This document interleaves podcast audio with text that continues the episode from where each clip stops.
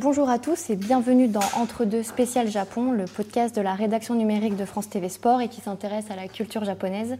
Du manga en passant par le shamisen, la spiritualité, la vie en entreprise, sans oublier la gastronomie ou le cinéma. Ce podcast est une fenêtre ouverte sur l'archipel et ce à quelques mois du début des Jeux Olympiques de Tokyo. Aujourd'hui, nous avons le plaisir d'accueillir le plus japonais des chefs français, le chef étoilé Thierry Marx, qui est notamment à la tête du Sur Mesure, un restaurant au Mandarin oriental à Paris et de deux restaurants à Tokyo. Passionné de culture japonaise, sa cuisine moderne et innovante est le reflet de ses voyages. Bonjour Thierry Marx. Bonjour. Alors aujourd'hui, on va parler de votre amour pour le Japon, de votre amour pour la cuisine et d'entremêler les deux. Vous êtes prêts? C'est parti.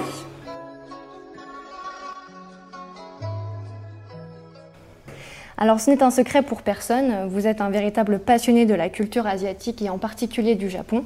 Une passion qui imprègne votre vie et votre travail. Comment s'est votre histoire intime avec le Japon? Euh, Comment s'est créée mon histoire intime avec le Japon? Assez simplement. Moi, je suis issu de, des- quartiers assez populaires. Mes copains rêvaient de Bruce. Mes copains rêvaient de Bruce Lee, donc de culture chinoise et de, de, combattants ultimes. Euh, croyant aller voir un, film chinois, je tombe sur un film japonais de Wunegaki, la trilogie samouraï. Donc je me suis dit, voilà, c'est ça, le, le combattant ultime, c'est le samouraï. Donc j'ai 12-13 ans à l'époque. Donc je n'ai de cesse que de vouloir m'inscrire dans un sport japonais. Le karaté était trop cher, le judo était s'est proposé à moi et j'ai commencé le judo en fantasmant un petit peu euh, l'idée du Japon, l'idée de cette culture euh, bushido, et puis jusqu'au jour où je vais découvrir le Japon physiquement. Et donc justement, à quand remonte votre premier voyage au Japon et qu'est-ce qui vous a marqué lors de ce premier voyage? Premier voyage au Japon, au Japon, peu de moyens. Je suis en, je suis en transit. J'étais euh, de retour, je partais en Australie et je me retrouve au Japon à aller faire un peu de judo à l'école Kodokan. Ça prend quelques jours et je ne sais pas pourquoi. Le feeling, euh, je suis c'est là, voilà un pays qui me correspond, euh, où on est assez dur avec les faits, euh, plutôt bienveillant avec ses voisins et et cette homogénéité de ce peuple, cette architecture, c'est sa calligraphie, l'esprit du combat aussi, l'esprit des arts martiaux, bah, je vais tomber, oui, en, admiration pour ce pays. Pas, je ne vais pas idéaliser le pays, mais je vais tomber en admiration pour cette culture où il n'y a pas de conflit sérieux entre le beau et l'utile. Et ça, je crois que ça va euh, forger un petit peu euh, mon regard sur l'art, mon regard sur la cuisine, mon regard sur la pâtisserie, tout ce qui allait faire mon univers ensuite. Et puis euh, mon regard sur l'art du combat aussi. Est-ce que ça n'a pas influencé quelque chose chez moi en, lisant même les, les sensei que j'ai pu rencontrer là-bas qui me disaient on gagne pas parce qu'on est le meilleur, on gagne parce qu'on ne peut pas perdre. Effectivement, quand on a tout donné dans la vie, quand on s'est engagé totalement, quand on a vécu au présent, eh bien, il n'y a pas de regret à avoir, même si on n'a pas décroché une médaille ou un titre ou une montée de catégorie. On a tout donné pour réussir. Mais je pense que ce pays m'a apporté cela et bien d'autres choses ensuite dans mon métier. Est-ce vrai que vous ne partez jamais du Japon sans avoir réalisé quelques croquis? Oui, euh, alors les, croquis, c'est né plutôt euh, quand j'étais, euh, j'avais des difficultés avec la langue française parce que j'étais pas très bon à l'école. Donc quand je suis arrivé dans ce métier, je ne savais pas recopier les recettes très très vite. Il n'y avait pas évidemment l'internet à cette époque-là. Donc pour recopier facilement la recette et pour pas qu'on voit que je recopiais les recettes assez lentement, je faisais des croquis. Donc j'ai gardé cette capacité partout où j'allais, peu importe le pays, mais notamment au Japon, comme je ne pouvais pas faire la traduction, eh bien de faire le croquis du plat et de commencer à apprendre euh, les ingrédients. Et puis aujourd'hui, je dois avoir une centaine de cahiers de croquis, euh, euh, des beaux, des moins beaux, des très moches, des voilà, parce que dans l'urgence, dans l'urgence, j'essayais de refaire une, une petite recette, de m'en souvenir, et donc il fallait la croquer sur le papier. Et vous en faites toujours aujourd'hui? Et j'en fais toujours aujourd'hui, oui. je sais que d'utiliser son smartphone, c'est quand même plus pratique, mais j'ai besoin de ce contact physique avec le papier, le fusain, le crayon. Et puis, euh, pour que ça me rentre vraiment dans l'esprit, c'est comme euh, cette volonté d'apprendre la langue japonaise. Si je ne l'écris pas, je l'apprends euh, beaucoup moins vite. Donc j'ai besoin de cette répétition par le geste. En lisant votre livre Dictionnaire sur ma vie aux éditions Kiro, on se rend compte que la culture japonaise était en vous finalement, même avant euh, votre rencontre avec elle.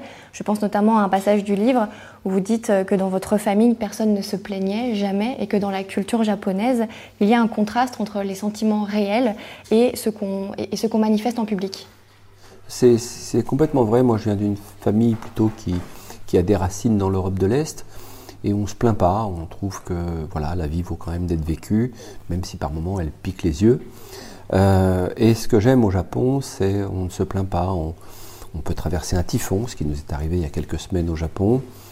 Voilà, on, répare les choses, on, passe à autre chose dès que, dès que l'épreuve est, là.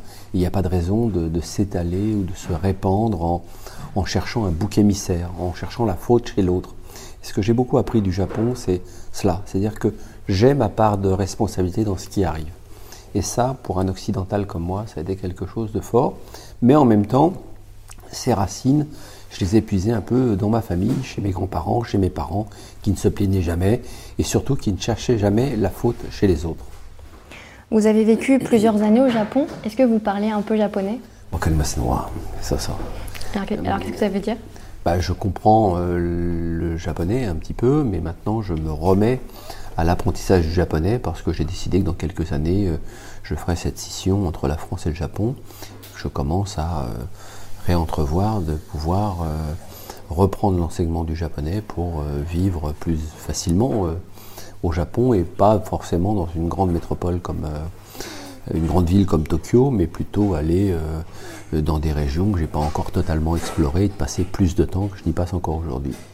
C'est un projet de vivre au Japon définitivement, de quitter la France pour le Japon? Non, c'est pas un projet de vivre au Japon. Je pense que je voudrais faire six mois, six mois, six mois de Japon et, six mois de, France parce que j'aime la France, j'aime Paris. Je l'ai dit, j'y suis né, j'y ai grandi. J'ai idéalisé Paris aussi parce que je fais partie de ces, ces familles qu'on a chassées un petit peu de Paris parce que nous n'avions pas forcément euh, les moyens d'y vivre. Et maintenant que je, peux y vivre, j'aime cette, ville, et, euh, mais j'aime le Japon. Donc je, trouve qu'un 6 mois, 6 mois serait très bien. Euh, vous nous avez parlé du judo que, vous que, vous avez commencé quand vous étiez adolescent. À cette époque, vous décrochez l'école, vous tombez dans la, petite délinquance. C'est votre mère qui vous incite à trouver un sport où vous pouvez vous, défouler. Euh, est-ce que c'est votre première rencontre avec la culture japonaise vraiment? Oui. Euh, le, décrachage scolaire, je comprenais l'école primaire, je ne comprenais pas le, secondaire. Le primaire, ma grand-mère me disait toujours, tu sais, les riches ont le savoir, donc ils ont le pouvoir. Si tu sais lire, écrire et compter, on ne volera pas. Donc je pensais que ça suffisait dans la vie. Et donc quand je suis arrivé au collège, j'ai décroché parce que je ne comprenais pas euh, ce qu'on me demandait au collège. Mais, grande chance, c'est que je vivais dans un quartier qu'on appellerait maintenant, qu'on appelle maintenant politique de la ville, dans ces, grands ensembles HLM, et il y avait deux clubs de sport, euh, et notamment le judo, le judo de Champigny-sur-Marne. Il y avait un professeur, Gilles Cataneo, qui est les frères Cataneo, comme on disait, qui venait nous chercher pour nous recruter, venir au judo. Et ma mère me disait, écoute, si c'est pas trop cher, bah, tu peux y aller, au moins plutôt que de te battre dans la rue et que je sois en kikiné toutes les cinq minutes parce que tu te bats dans la rue, fait un sport où c'est autorisé. Donc je me suis inscrit dans deux sports qui étaient gratuits à l'époque. Euh, merci à ces communes d'ailleurs d'avoir fait des sports gratuits. C'était le judo et euh, la boxe anglaise. Euh, et dans le judo, j'ai trouvé cet exotisme. ce Japon, et comme je le disais, ce qui m'a fait rêver, moi, à 13 ans, c'était ces codes du Bushido, le samouraï ultime, le guerrier ultime, solitaire. Or, j'ai pas rêvé de cow-boy, j'ai pas rêvé de, de Bruce Lee et de Kung Fu, mais j'ai rêvé de, de, ce que j'avais pu entrevoir de Miyamoto Musashi, ce, sabreur du 17e, dans cette histoire de la trilogie samouraï. Et je n'ai pas cessé euh, d'idéaliser euh, totalement ça, de le fantasmer probablement. Euh, je ne pense pas qu'il y ait... et puis d'étudier finalement le Japon et d'avoir envie de continuer le judo dans sa pratique et dans son état d'esprit aussi, parce que dans le judo, cette voie de la souplesse, euh, il y a l'esprit du combat, bien sûr. Il y a l'esprit de se relever quand, euh, par moment, vous allez à terre. Et puis, il y a euh, cette relation aux autres, les codes de Kano, de Jigoro Kano, qu'on a attribué à Jigoro Kano, mais la loyauté, l'honnêteté, le sens de l'honneur, et puis le courage, le, le travail, la répétition des choses et l'humilité. Et je pense que je me suis senti bien dans l'esprit du dojo, euh, dans l'esprit de, ce que m'apportaient ces professeurs, qui eux aussi d'ailleurs idéalisaient le Japon sans vraiment le connaître. Euh, on n'était que sur des cultures livresques, des livres qu'on s'échangeait, et le peu de films japonais euh, qu'on pouvait voir. Il fallait aller à la cinémathèque pour voir un Ozu, il fallait aller à la cinémathèque pour voir un Kurosawa qui intéressait peu de monde à l'époque. Dans quelle mesure euh, la culture japonaise au sens large vous nourrit-elle et vous inspire-t-elle? Euh, La culture japonaise me, nourrit et m'inspire parce qu'elle est basée sur la nature, euh, sur une espèce de, biomimétisme comme ça, on observe la nature et, je dirais que la nature est notre leçon permanente. Et contrairement à la France, le Japon est, à une nature qui est changeante, difficile, brutale, violente même par moments. Il y a quelques semaines, nous avions un typhon, des séismes qui sont très récurrents. Donc euh, on apprend le respect. Le, respect de cette nature, on se dit, ben voilà, c'est elle qui a raison. Et c'est elle qui aura le dernier mot.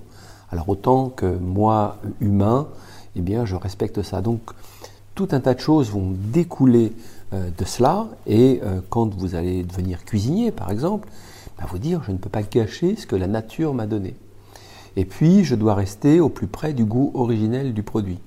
Donc, quand je dis coupe juste, goût juste, quand je dis maîtrise du feu et maîtrise du temps, le temps pour faire et le temps la saisonnalité, vous voyez que c'est presque un, ternaire universel que vous pourriez appliquer, qu'on pourrait, appliquer dans nos propres vies.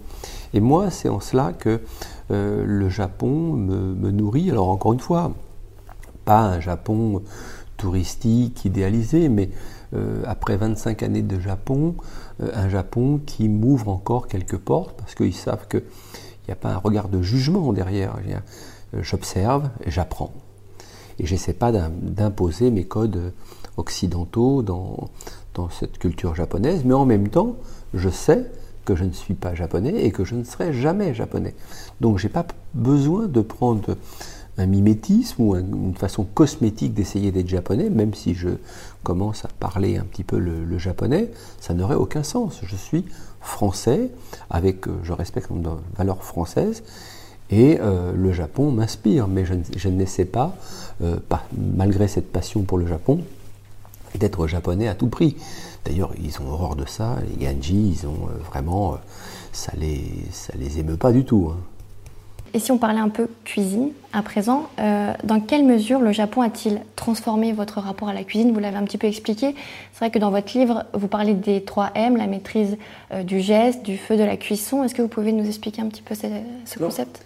Je peux, vous l'expliquer en plusieurs phases. C'est-à-dire que euh, mimétisme, mémoire, maîtrise, c'est ce que j'ai compris en pratiquant le judo. Moi, je me souviens d'idéogrammes de, que je lisais au Japon, notamment à à Tenri ou, au Kodokan, on disait Shuari, apprends et tais-toi, en gros, apprends et comprends, ensuite tu pourras innover.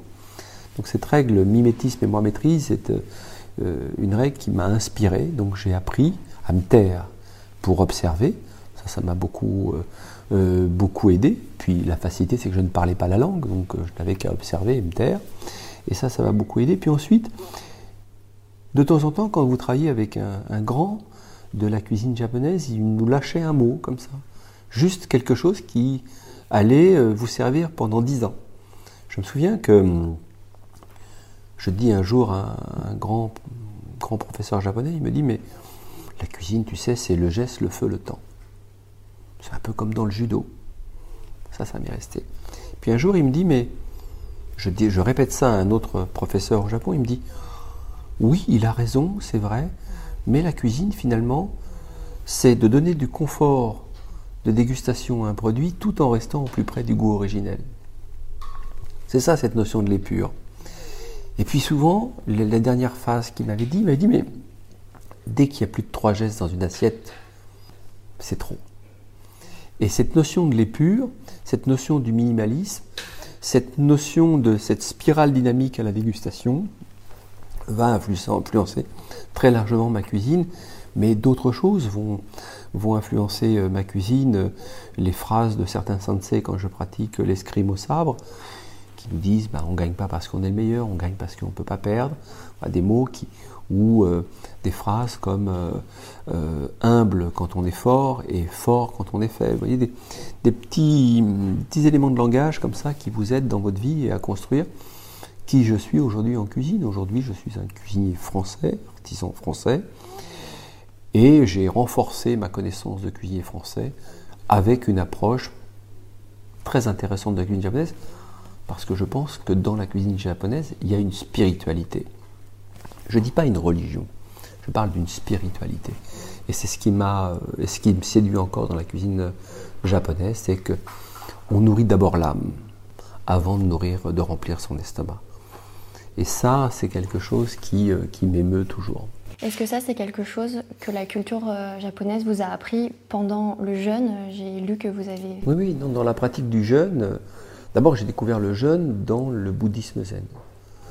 cette notion de pas avoir besoin de remplir son estomac en permanence. Et dans cette pratique du jeûne, euh, j'ai pas fait des jeûnes pour être au régime, bien que j'ai fait comme tout le monde, j'ai essayé ce type de technique qui ne fonctionne pas. Je pense que le jeûne, c'est tout à fait autre chose. Et le jeûne m'a appris, euh, dans le jeûne et dans la méditation, est-ce que je mange parce que j'ai faim ou est-ce que je mange parce que j'ai envie de manger? Et si je mange, c'est pas une goinfrerie.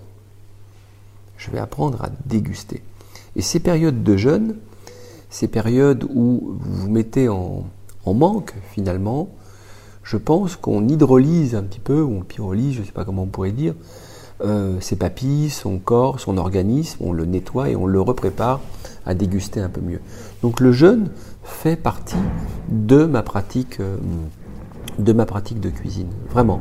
C'est vraiment une façon de euh, de nouveau préparer mon organisme et mes papilles à déguster dans de meilleures conditions. On qualifie souvent, et je, généralise volontairement, que la cuisine japonaise est l'une, voire la plus saine du monde. Qu'est-ce que vous en pensez? C'est faux, c'est pas vrai, il n'y a pas de cuisine plus ou moins saine. Il y a un grand, médecin du XVe siècle, je crois, qui disait c'est la dose qui fait le poison. Je pense qu'on a idéalisé euh, trop souvent euh, la cuisine japonaise en tant que cuisine absolument saine. Mais si vous mangez trop de cuisine japonaise, vous, grossirez bien évidemment quand vous mangez du riz dans lequel il y a du myrine, donc un peu de sucre, et des amidons qui se dégradent, qui deviennent du sucre, etc. C'est pas forcément euh, très bon. Non, encore une fois, c'est la dose. Et ce que j'aime dans la cuisine japonaise, c'est qu'on sait quantifier les choses. Moi, ce qui me dérangeait dans la cuisine française, c'est ce côté rabelaisien. Euh, l'opulence, l'exagération, ça, ça m'ennuyait beaucoup. Et puis, euh, ce côté euh, un peu à la Kurnonski. Kurnonski était un, grand critique gastronomique du début du XXe, et euh, ce côté un peu bourgeois et sans spiritualité. Donc, je suis riche, donc je me goinfre. Et c'est ce qui me dérangeait. Que quand j'ai découvert le bouddhisme, le bouddhisme zen, la cuisine japonaise, je suis rentré dans une spirale beaucoup plus émotionnelle, beaucoup plus spirituelle par rapport à la cuisine. Et euh, quand je choisis, comme je l'ai fait dans cette recette, de prendre un macro, c'est lui que je veux mettre en vedette. C'est pas 15 euh, épices, euh, non, non. Je veux juste apporter à ce macro le fait qu'il ne soit pas mort pour rien. Donc je vais juste rajouter quelques ingrédients qui vont le mettre en valeur. Et c'est ça qui m'intéresse. Et ce qui m'intéresse, c'est quand la personne va déguster le plat, elle va me dire ah ouais, le macro, il était exceptionnel. Le macro était exceptionnel. Elle n'a pas oublié l'élément majeur de ce plat. Et ce que je retiens aussi de la cuisine japonaise, ces petites quantités, c'est donner de la mémoire à l'éphémère. La cuisine, c'est éphémère. Donc il faut donner de la mémoire à l'éphémère. Donc l'esthétique du plat, le contenant a du sens, l'esthétique du plat a du sens, l'éclairage sur ce plat a du sens, le lieu dans lequel vous allez manger ce plat a du sens, tout a du sens. Et quand une cuisine arrive à ce niveau euh, d'exigence, eh bien, elle donne de la mémoire à l'éphémère et c'est prouvé. Vous avez croisé la route de grands chefs euh, japonais. Euh, quelles sont les choses que vous avez appris à leur côté? L'humilité. Je pense que c'est que ce soit Sasaki, Mikunisan, Takaoshi Diyote, c'est des gens qui avaient beaucoup de Muratasan, ce sont des gens qui avaient beaucoup d'humilité, qui ont beaucoup d'humilité, beaucoup de discrétion, parce qu'ils considèrent que la cuisine commence à l'affûtage du couteau. Ils considèrent que la cuisine commence à la propreté du plan de travail, à la tenue qu'on porte. Euh, pas d'ostentation exagérée. La vaisselle qui est choisie est une vaisselle assez jolie, euh, efficacement jolie. Il y a pas de, mais c'est quand même très souvent des terres cuites, euh, faites par des potiers où il y a trois ou quatre sortes de bols un peu différents. tout ça, ça a du sens et c'est un sens tourné vers la nature. Et, je crois c'est ce qui peut-être m'a le plus impressionné chez les grands que j'ai pu rencontrer. Je me souviens d'un chef au nord de Kyoto qui m'avait fait, euh, qui avait à sa plaque, à sa, à sa carte que deux ingrédients majeurs, la dorade et l'œuf. Et il faisait neuf plats de chaque. Et les neuf plats étaient différents. Et d'un autre euh, chef euh, qui, lui, avait autant de cuisiniers que de cueilleurs dans la forêt.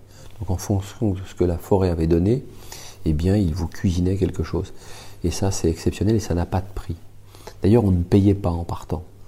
Euh, la note nous était envoyée à la maison. Donc il y a une espèce de lien de confiance comme ça qui s'installait et je n'ai jamais réussi à faire ça euh, personnellement en France.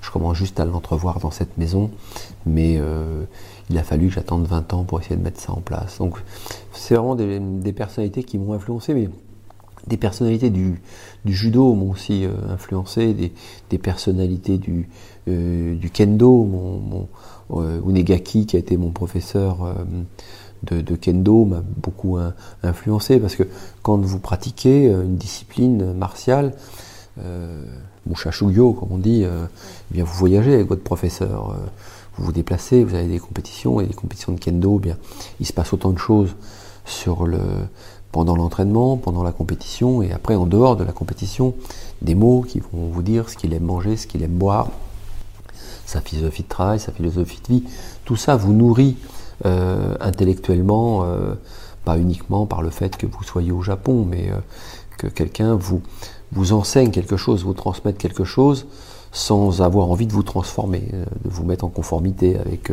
ce qu'il pense lui. Et ça, c'est tout ce que j'ai appris, retenu du, Japon, et que je, je retiens encore, parce que je suis encore tous les deux mois au Japon. Il y a aussi un, autre aspect important à prendre en compte au Japon, c'est ce côté d'éducation à la carte. Euh, les enfants sont sensibilisés à la propreté, au respect de la nature et à la cuisine dès le plus jeune âge. Je crois que c'est quelque chose que vous voudriez voir intégré en France dès le plus jeune âge. Oui, j'ai beaucoup parlé de ça au Japon parce qu'il y a une cohésion, une cohérence de ce peuple, il y a une homogénéité de ce peuple. Donc c'est-à-dire que très tôt dans, votre enfance, vous allez à l'école, puis euh, quand on va venir vous chercher pour aller à l'école, et eh bien sur le chemin de l'école, les professeurs qui vous emmènent sur le chemin de l'école, bah, une fois par semaine, vous emmènent ramasser des papiers dans la rue. Euh, donc il y en a très peu parce que tout le monde a été éduqué très tôt à cela. Et ça, c'est, c'est quelque chose d'extrêmement touchant parce qu'on considère l'autre. C'est-à-dire que quand vous sortez votre sac poubelle au Japon, vous faites en sorte de ne pas gêner votre voisin et votre voisin fait en sorte de ne pas vous gêner. Il vous saluera deux fois avec une posture très aimable pour faire les meilleurs voisins possibles. Et très souvent, ce qui me déçoit quand euh, je croise la route de, touristes euh, occidentaux, français, c'est de ne pas retenir ça. C'est-à-dire de trouver ça merveilleux quand on est au Japon, de, ne pas gêner l'autre dans le métro avec son téléphone, de, ne pas euh, gêner la descente ou la montée du métro, les marches, de, vivre en communauté, en bonne intelligence, dans un espace réduit eh bien c'est pas ce qu'ils ramènent. Ils vont aller acheter le dernier gadget à la mode, essayer de s'habiller comme un samouraï, euh, tout ça dans un ridicule absolu, et euh, ils n'ont pas retenu l'essentiel de ces cultures japonaises, qui est l'homogénéité de ce peuple. Quand une décision est prise au Japon, elle est prise par tout le monde, même si elle est au sommet de l'État, eh bien tout le monde va assumer la décision qui a été prise par une, autorité. Et ça, c'est euh, c'est pas croire que les gens sont des moutons. Euh, pas du tout. C'est-à-dire qu'à un moment donné, euh, on a pris une décision, on s'y tient parce qu'elle est vraiment dans l'intérêt général. Et je pense que très souvent, y compris nos hommes politiques qui parlent très souvent d'intérêt général, devraient vraiment aller voir ce qu'est l'intérêt général.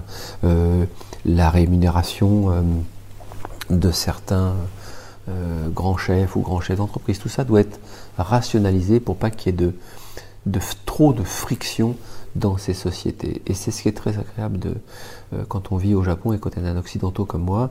Et le choc, il est quand on revient. Parce que immédiatement à la descente de l'avion, on sent que, on sent que c'est, on revient à nos, à nos vieux démons.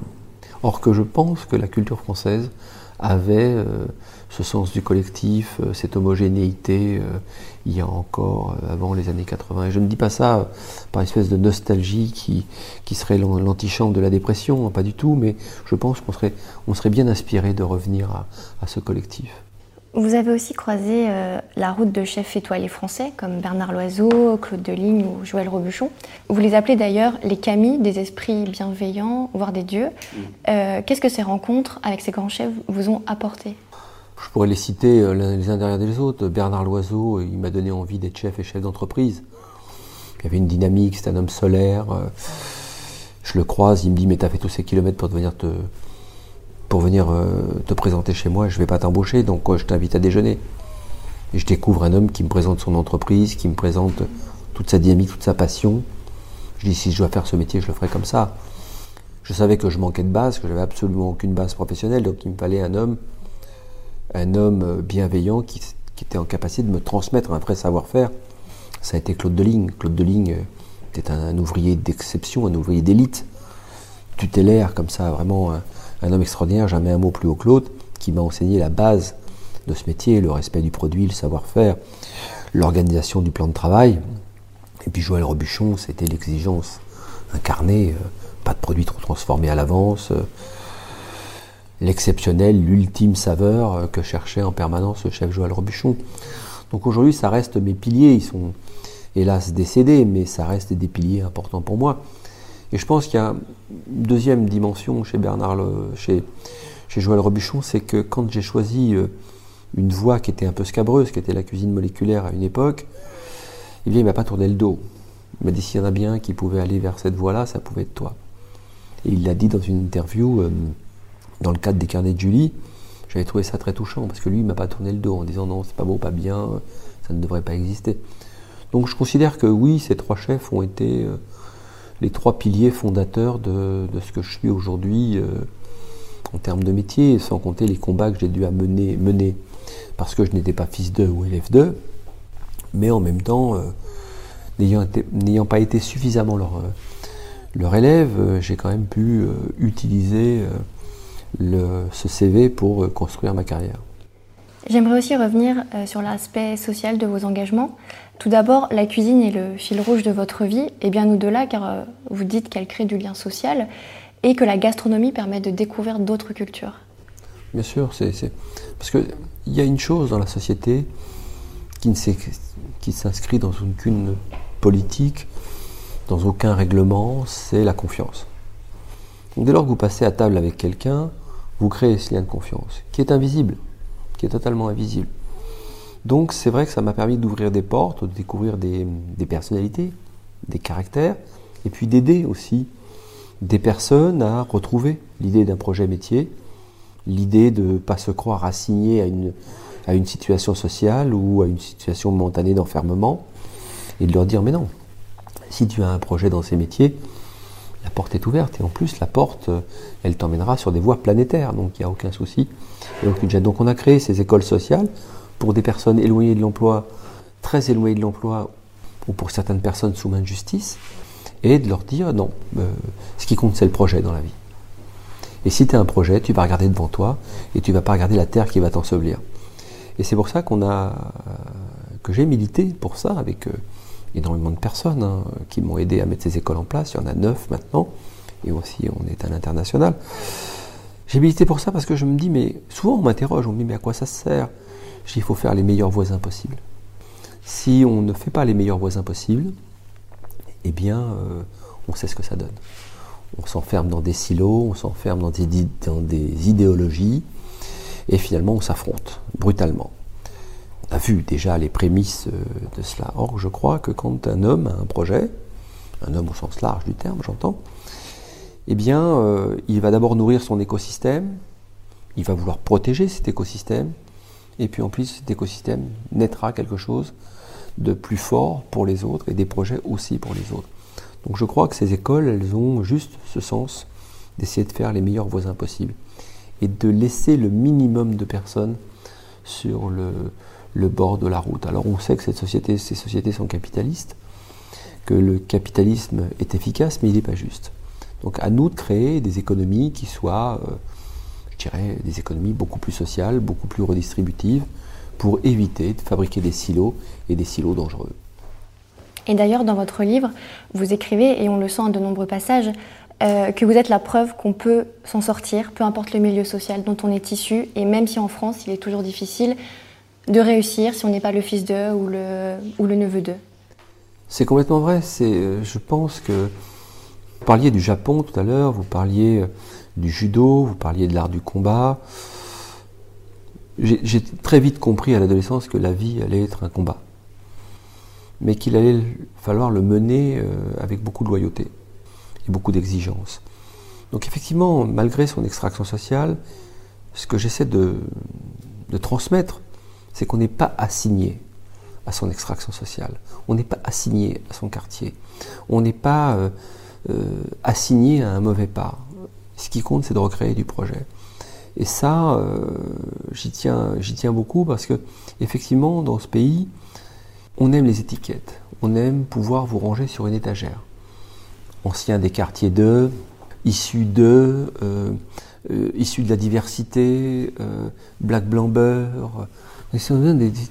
Non, moi ce que je crois, c'est que peu importe votre, votre extraction sociale, vous avez votre place. Vous avez votre place dans une république. Et la responsabilité de la république, c'est pas de nous dire qu'on a manqué d'ascenseur social. Elle est de nous dire non, il y a un escalier. Donc il y a cette notion de l'effort. Ça, c'est évident.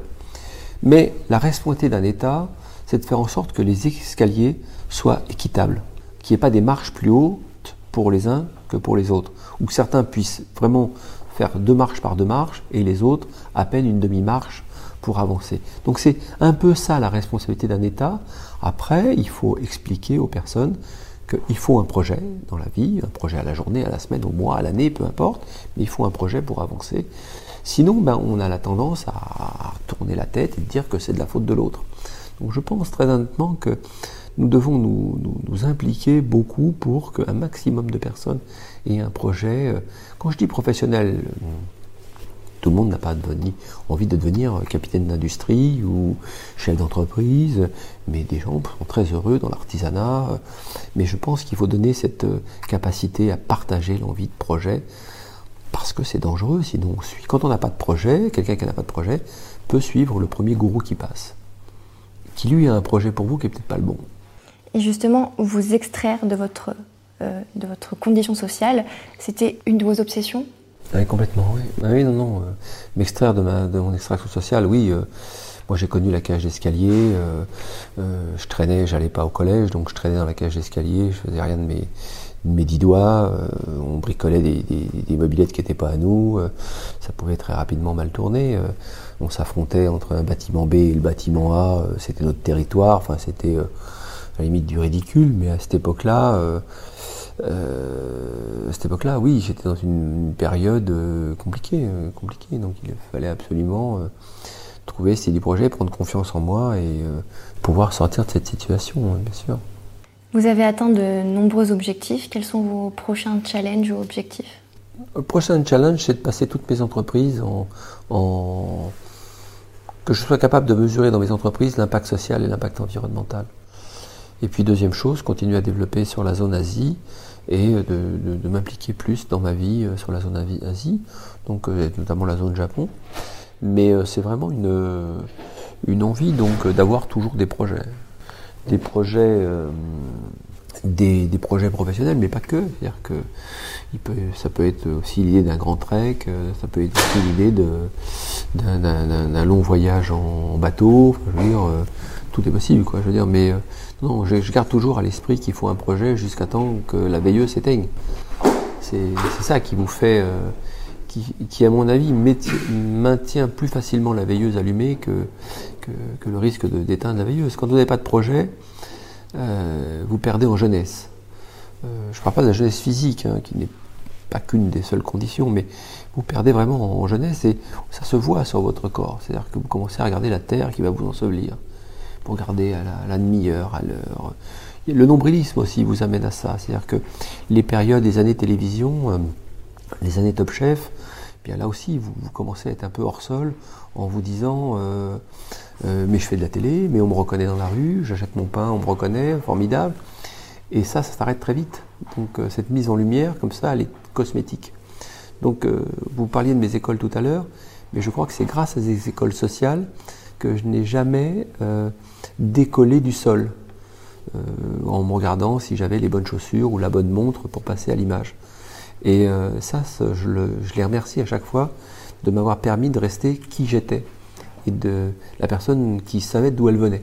Et ça, c'était un, c'est un vrai plus. Mais je, je, termine mon propos en disant oui, il faut un projet. Jusqu'à la fin, il faut un projet. Et une troisième étoile éventuellement? Oui, bien sûr, parce que la troisième étoile, la troisième étoile, j'ai été espoir trois étoiles deux fois. Voilà, donc après, j'ai pris des risques. Euh, quand vous innovez, vous prenez des risques. Et vous prenez un risque majeur, c'est d'être haï. Parce que vous venez déranger. Vous venez déranger des cercles. Vous venez euh, euh, déranger des rigidités. Vous venez déranger des cercles établis par d'autres. Peut-être meilleurs que vous d'ailleurs. Donc les périodes où j'ai dérangé, eh bien, j'ai perdu cette possibilité d'avoir trois étoiles. Donc je me bats toujours pour trois étoiles parce que je sais expliquer d'où vient ma, euh, mes produits, je sais expliquer ce que font mes collaborateurs, je sais expliquer ce que je fais comme style de cuisine, et c'est pour ça qu'on a créé Cahier d'essai d'ailleurs, et, euh, et, pour montrer que euh, je suis toujours dans cette démarche de, chercher trois étoiles. Trois étoiles, pourquoi?